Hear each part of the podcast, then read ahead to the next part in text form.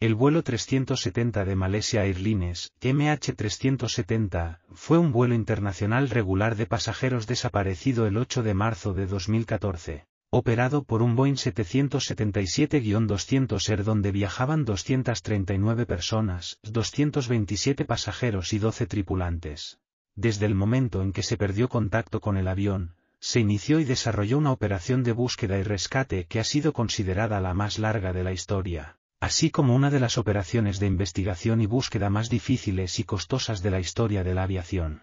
Tras varias semanas de búsqueda en aguas del Golfo de Tailandia y sus alrededores, donde se presuponía que habría caído el avión, nuevas pistas indicaron que el avión había seguido rumbo al sur adentrándose en el Océano Índico lejos de tierra firme. Tanto la ubicación de los restos del avión como las causas del accidente siguen siendo desconocidas.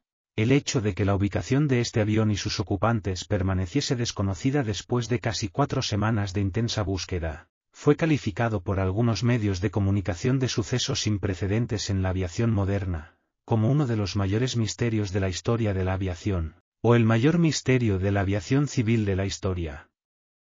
En aquel entonces el primer ministro de Australia, Tony Abbott, afirmó que la búsqueda del MH370 era la más difícil en la historia de la humanidad. El vuelo despegó de Kuala Lumpur a las 12 y 41 hora local del 8 de marzo de 2014 y estaba programado a aterrizar en Pekín a las 6 y 30 del mismo día. El vuelo 370 se comunicó por última vez con los controladores aéreos a las 1 y 21 horas, y perdió el contacto por radar con el Centro de Control de Tránsito Aéreo de Suban, Malasia, a las 2 y 40, una hora y 59 minutos después de despegar. En ese momento, el avión acababa de adentrarse en el espacio aéreo vietnamita y debía haber aparecido en los radares de los controladores aéreos de la República Socialista de Vietnam. Sin embargo, este país negó que el vuelo hubiera establecido contacto alguno con el control aéreo. Esa es ahora cuando se pierde todo contacto por radar con la aeronave. Otras informaciones no oficiales filtradas a los medios de comunicación hablan de que a las 3 de la madrugada y 40, el avión fue detectado por el ejército de Malasia sobre la isla de Pulau Perek, en pleno estrecho de Malaca. El jefe de la Fuerza Aérea de Malasia afirmó que el radar militar mostraba que después de desaparecer de los radares, la aeronave realizó un giro bruscamente en dirección suroeste en dirección hacia la isla de Penang y luego voló en dirección noroeste por el estrecho de Malaca hasta las 2 y 22 de la madrugada cuando desapareció por completo. El 15 de marzo, el entonces primer ministro de Malasia, Najib Razak, anunció en una conferencia de prensa que los datos basados en observaciones satelitales mostraban que el transpandi de Yakars de la aeronave fueron deshabilitados intencionadamente y que los datos del radar indicaban que los movimientos de la aeronave concuerdan con la acción deliberada de alguna persona bajo el control del avión. Continuó diciendo que el avión podría haber volado durante otras siete horas después de desaparecer del radar. Los esfuerzos de búsqueda en el mar de China Meridional y el Golfo de Tailandia fueron cancelados. Finalmente, el 24 de marzo, el primer ministro Razak confirmó en conferencia de prensa que el avión cayó en el Océano Índico al oeste del puerto australiano de Perth.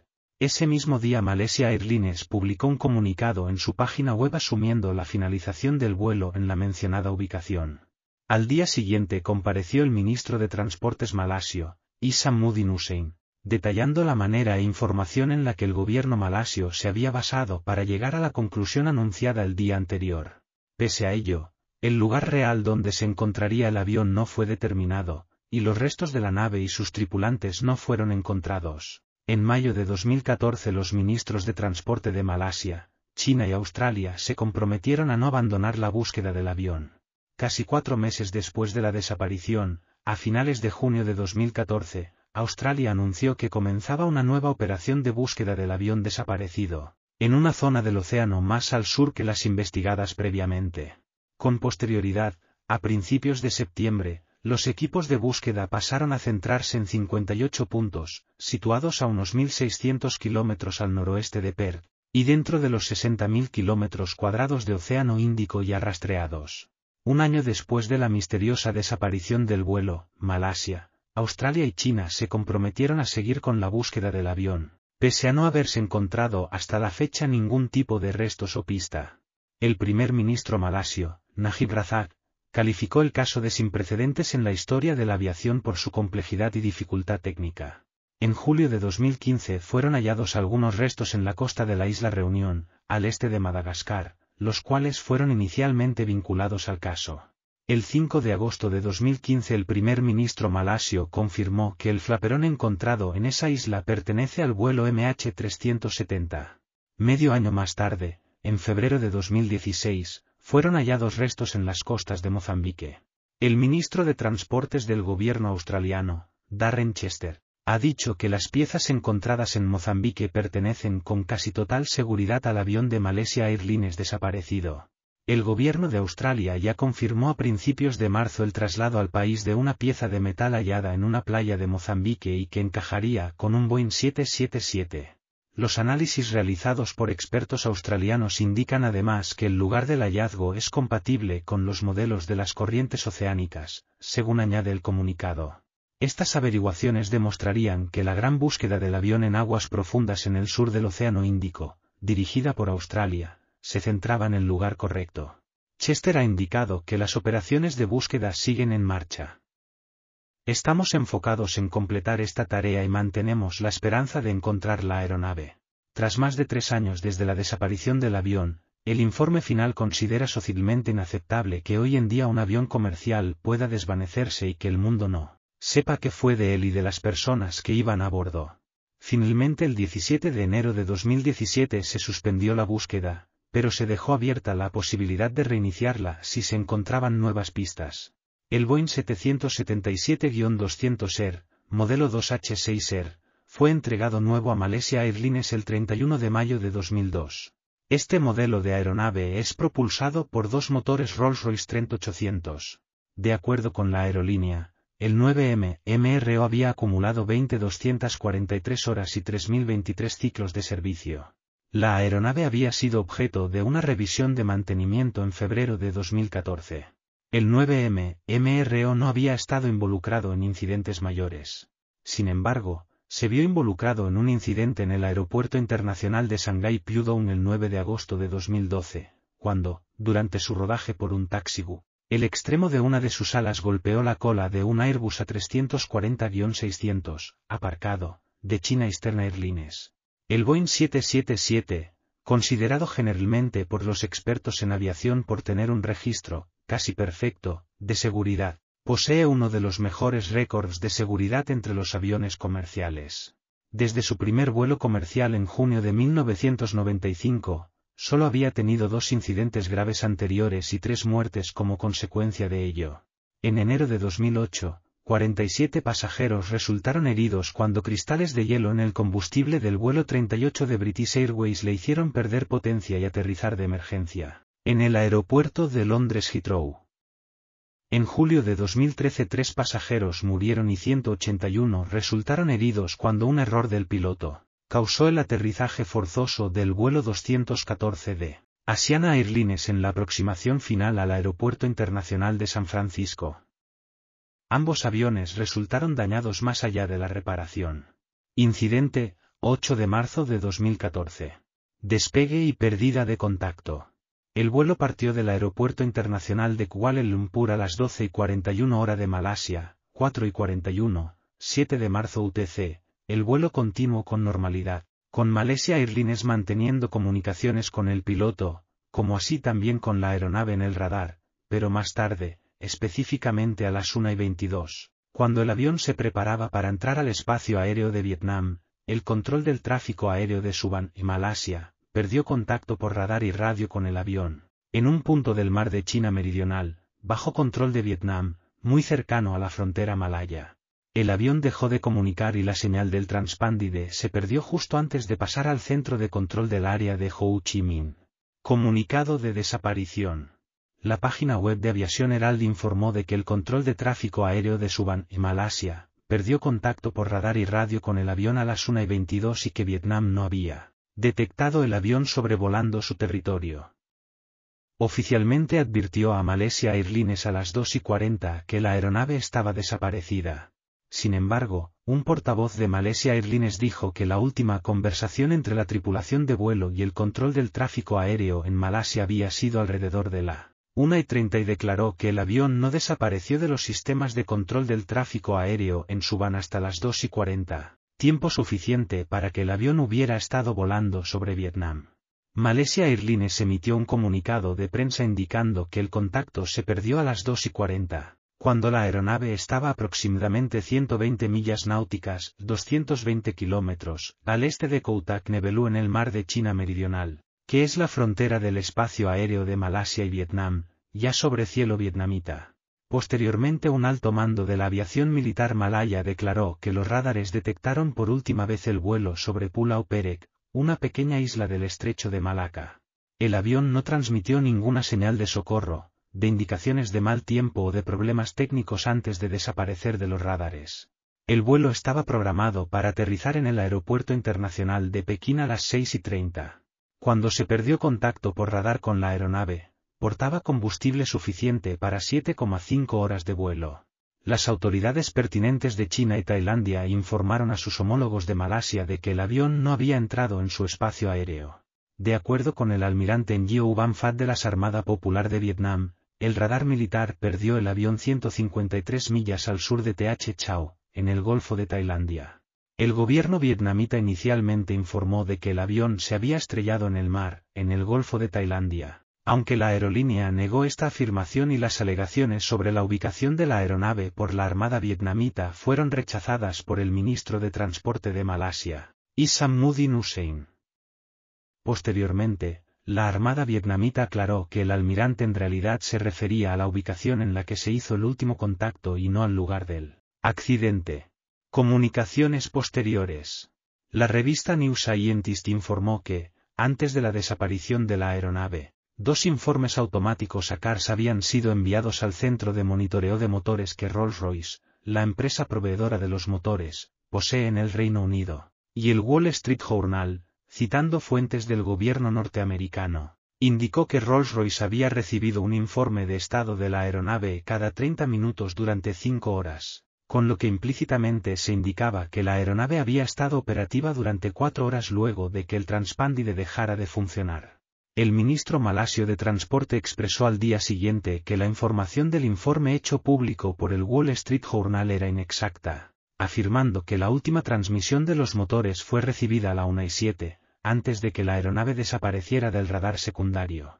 Reuters, en un análisis posterior de esta noticia, indicó que era posible que la falta de informes de los motores no necesariamente debía significar que no existiera evidencia de que el vuelo continuó, la evidencia podía consistir en las señales o pings enviadas por los sistemas de diagnóstico de anomalías para mantenimiento. Estas señales solo indicarían a los satélites que los motores se encontraban prestos para comunicarse, si bien estas transmisiones no eran informes de telemetría.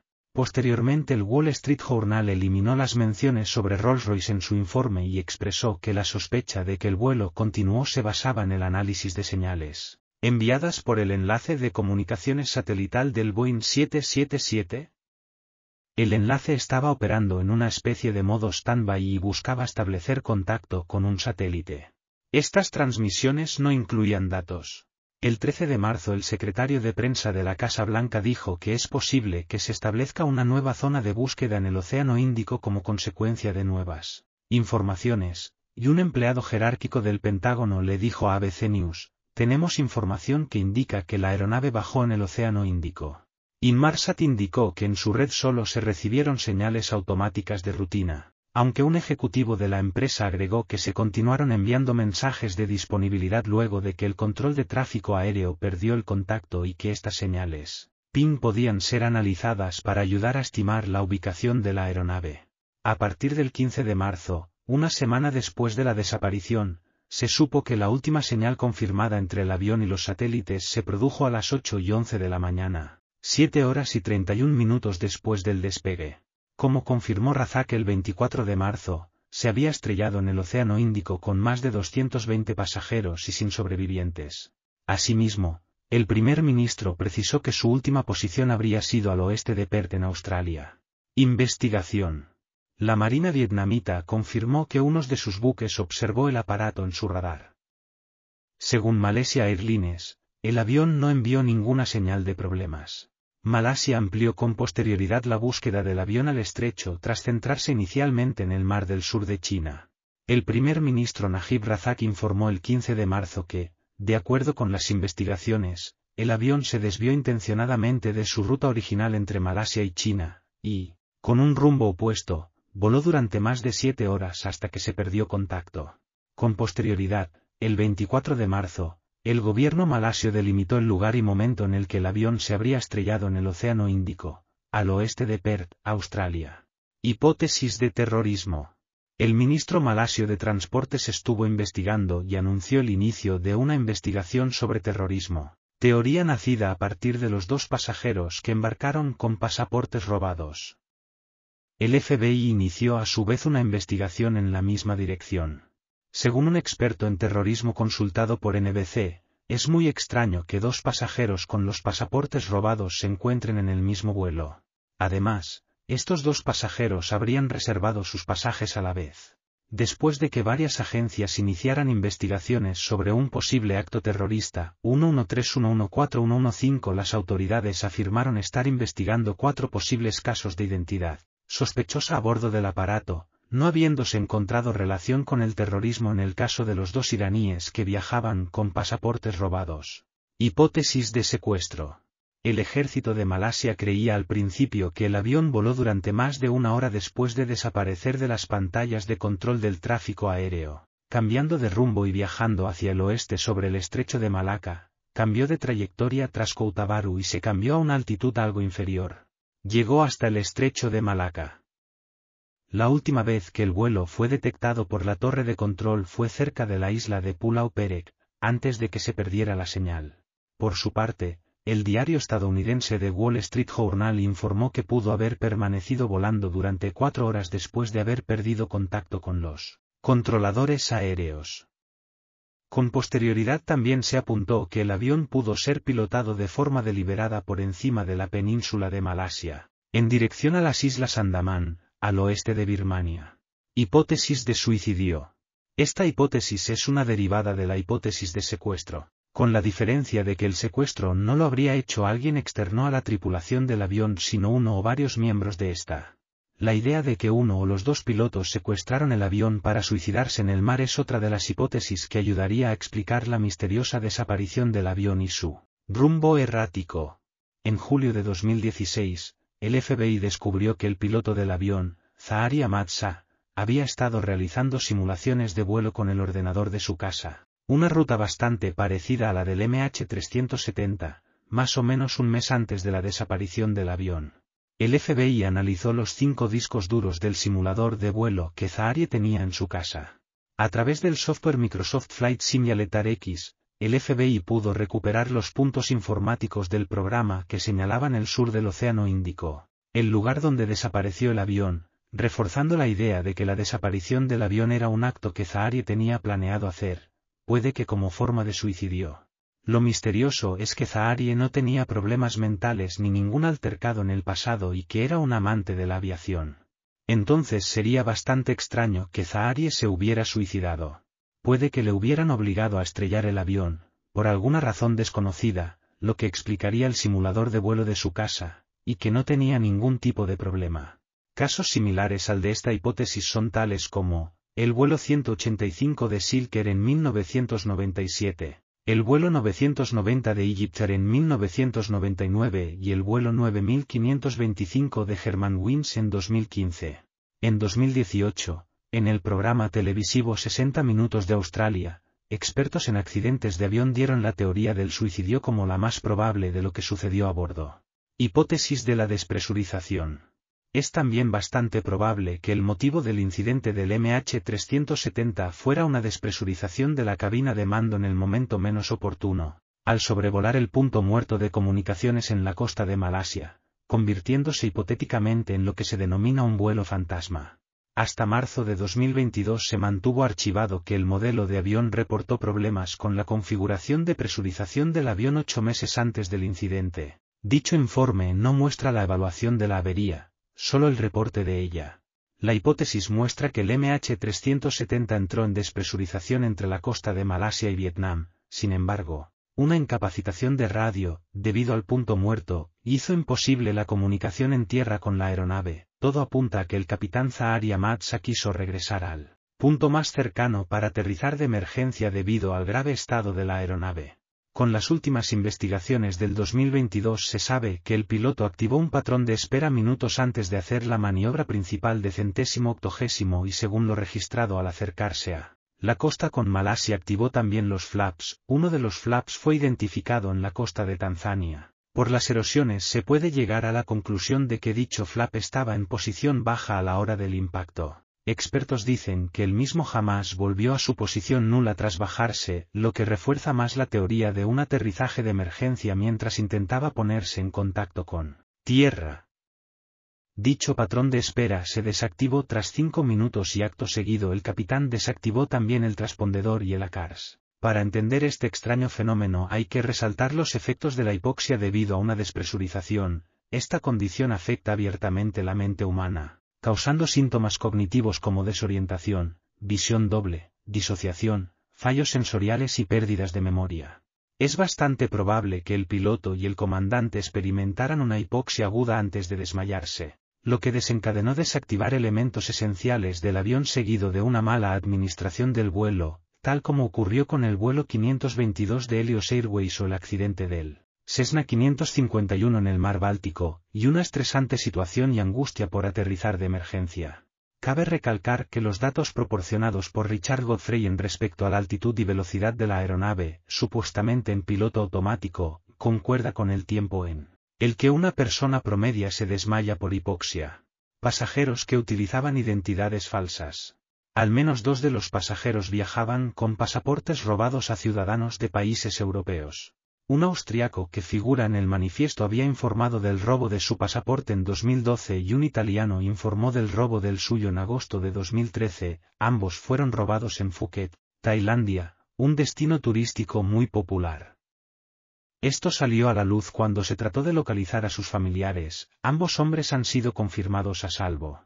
Los pasajes comprados por los titulares de los pasaportes robados fueron vendidos por China Southern Airlines.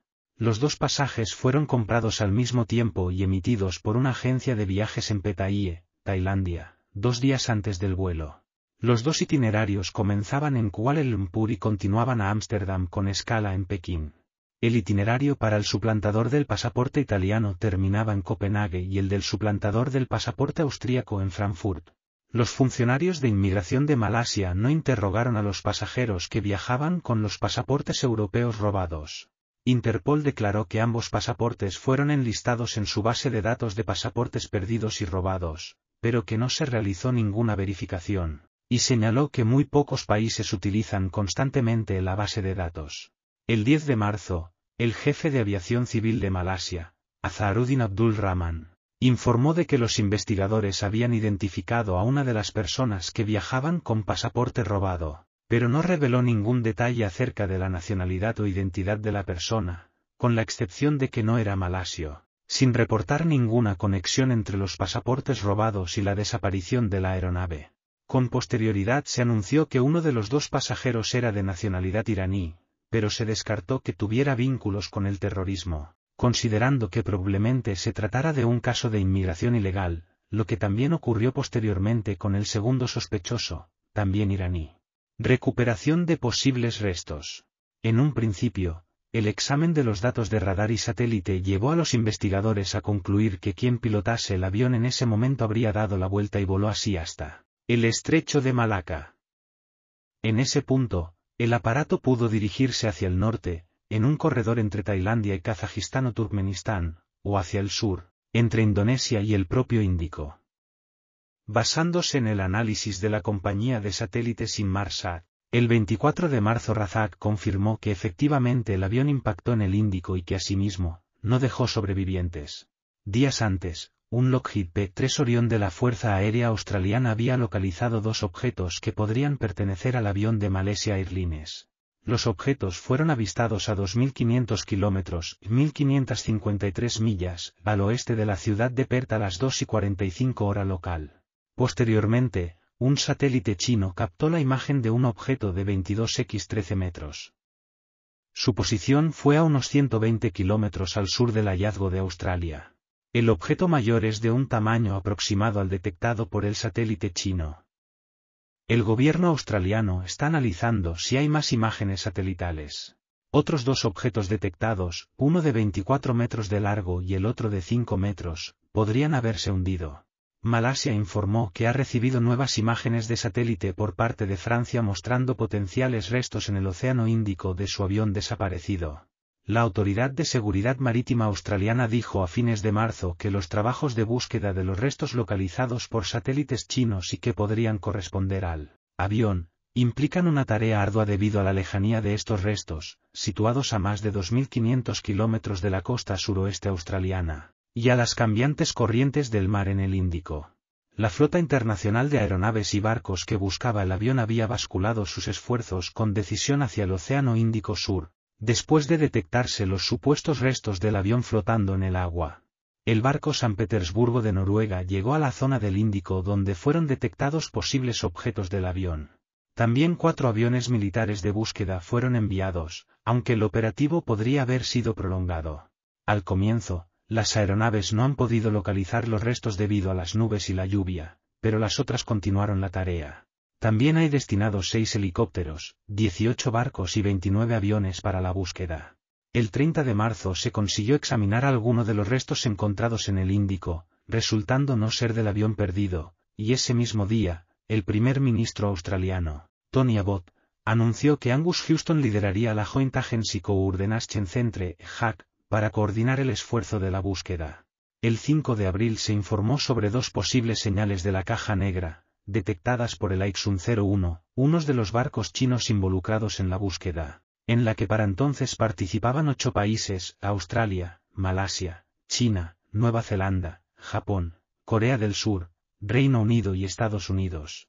El 6 de abril, la JAC anunció que el buque Ocean's Shield había localizado también una señal a unas 300 millas náuticas de la posición reportada por el Aixun 01. En julio de 2015 fueron hallados algunos restos en la costa de la isla Reunión, al este de Madagascar, los cuales fueron inicialmente vinculados al caso. El 5 de agosto de 2015 el primer ministro malasio confirmó que el flap encontrado pertenecía al avión del vuelo MH370. Un poco más tarde, el 9 de septiembre, Francia también confirmó que los restos hallados en la isla Reunión eran del avión malasio. En octubre de 2015 el New York Post publicó el presunto hallazgo de los restos de un fuselaje en Filipinas, sin que finalmente esta información pudiera ser confirmada. En diciembre de 2015 y a finales de febrero de 2016 se produjo el descubrimiento de restos de un avión en las costas de Mozambique que las autoridades malayas consideraron como posiblemente vinculados al caso. En marzo de 2016 se encontró un pedazo de turbina con el logo de Rolls-Royce, la empresa que fabrica los motores del 777, en las costas de Mossel Bay en Sudáfrica, así como otra pieza, al parecer de la cabina, en la isla Rodríguez de Mauricio. En junio de 2016 fue encontrado otra posible pieza en la isla de Pembe, en Zanzíbar, Tanzania. También en Madagascar y en la isla Canguro al sur de Australia se hallaron tres piezas más que ya están siendo investigadas. El 17 de enero de 2017, China, Australia y Malasia anunciaron la suspensión de la búsqueda del MH370 tras tres años de investigación con solo seis piezas encontradas y un coste de 145 millones de dólares. Después de la presión ejercida por los familiares de las víctimas desaparecidas, el anterior gobierno malasio llegó a un acuerdo con la firma de exploración estadounidense Ocean Infinity para reiniciar la búsqueda con la condición de que solo cobraría 70 millones de dólares si se encontrara el avión o sus cajas negras. La empresa norteamericana envió a la zona de búsqueda el barco de investigación Sivad Constructor con 65 tripulantes, además de dos miembros de la Marina de Malasia como representantes del gobierno del país. Usó ocho drones autónomos, equipados con sonares y cámaras, que recorrieron las aguas en busca de restos pudiendo operar en profundidades de hasta 6.000 metros. Low, ministro de Transporte del nuevo gobierno de Malasia tras las elecciones, dijo que estaba previsto que la búsqueda debía terminar oficialmente en abril, pero que fue prorrogada hasta el 29 de mayo de 2018. Hasta la fecha de este PAX, todo sigue en el aire y hay cosas que siguen siendo un misterio, y es más que probable que nunca sepamos realmente lo que pasó con ese avión y pasajeros. Si te ha gustado el PAX, Te animo a que te suscribas para que te avise cuando suba uno nuevo. Un saludo y gracias por escucharme.